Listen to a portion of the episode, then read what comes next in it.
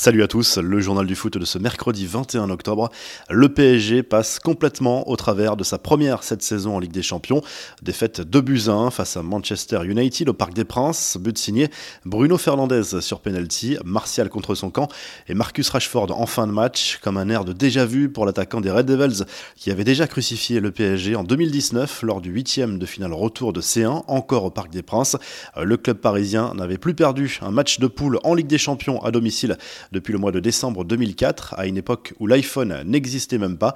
Les stars parisiennes, Neymar et Mbappé, ont été décevantes. Ils n'ont pas pu apporter cette touche de folie qui aurait pu rebooster le PSG quand il était en difficulté.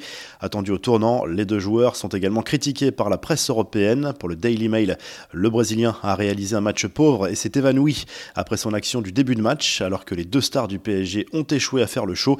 Le Mirror souligne que les deux stars parisiennes ont même handicapé l'équipe avec des excès d'individualisme. La Gazette dello Sport parle d'une autre moquerie de Manchester United à l'encontre du PSG. Il faudra absolument se ressaisir dès mercredi prochain contre Bachak Shehir.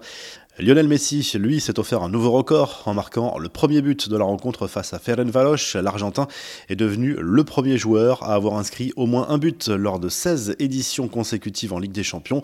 Dans ce classement honorifique, Lionel Messi et Ryan Giggs devancent Raoul et Karim Benzema puis Cristiano Ronaldo.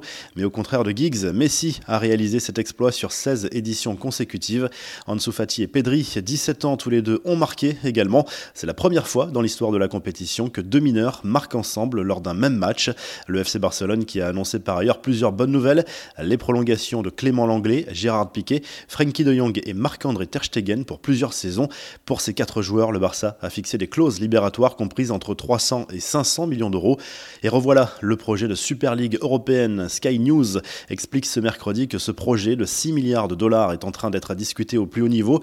Un projet mené par la FIFA qui pourrait être annoncé très prochainement ou complètement abandonné. L'idée serait de réunir 18 clubs venant d'Angleterre, de France, d'Allemagne, d'Italie et d'Espagne. Les mieux classés disputeraient ensuite un tournoi final, peut-être sous la forme d'un Final 8, déjà expérimenté cet été. L'UEFA, de son côté, envisagerait une refonte de la prestigieuse compétition en passant à 36 qualifiés à partir de 2024. Selon les informations du journal britannique The Telegraph, un Final Four pourrait être instauré en Ligue des Champions.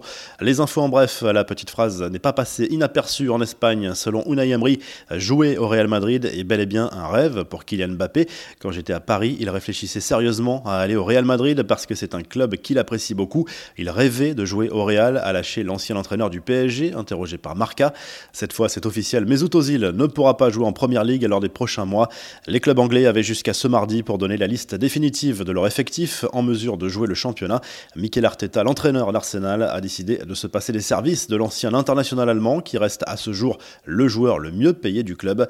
Petr Cech de retour aux affaires, du moins en cas de pépin, pourtant retraité depuis plus d'un an.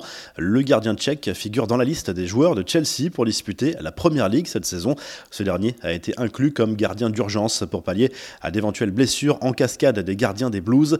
Enfin, ce n'est pas une blessure commune pour les footballeurs et heureusement, lors d'un match entre Flamengo et les Corinthians, le défenseur Gustavo Henrique a été contraint de céder sa place en première période. Le Brésilien a été victime d'une blessure impressionnante au testicule. La revue de presse, le journal L'équipe consacre une première une au PSG, mais méconnaissable mardi soir en Ligue des Champions contre Manchester United. Trop de suffisance, pas assez d'engagement. Le PSG a manqué ses débuts sur la scène européenne. Le quotidien propose une autre une consacrée à l'Olympique de Marseille. Cette fois, le club olympien lance sa campagne 2020-2021 en Ligue des Champions sur le terrain de l'Olympiakos en Grèce avec la volonté de bien figurer. Une victoire d'entrée à l'extérieur pourrait lancer parfaitement les joueurs de Villas-Boas vers une potentielle qualification pour les huitièmes de finale. En Espagne, le journal AS se penche sur le duel entre le Real Madrid et le Shakhtar Donetsk programmé ce mercredi en C1. Sous pression, titre le journal madrilène avec Zinedine Zidane en une. Le club merengue doit réagir après sa défaite en Liga contre Cadix et avant le Classico contre le Barça samedi. Le journal Sport salue justement la manita des joueurs du Barça avant ce Classico, c'est-à-dire ses 5 buts inscrits face à Ferencváros en Ligue des Champions. De quoi refaire le plein de confiance, même si l'adversaire était plutôt modeste. Enfin, en Italie, la Gazette dello Sport salue la belle soirée des clubs italiens dans la compétition. Succès 2 à 0 de la Juve sur le terrain du Dynamo Kiev grâce à un doublé de Morata. Entame parfaite pour la Lazio Rome, vainqueur 3 buts 1 du Borussia Dortmund.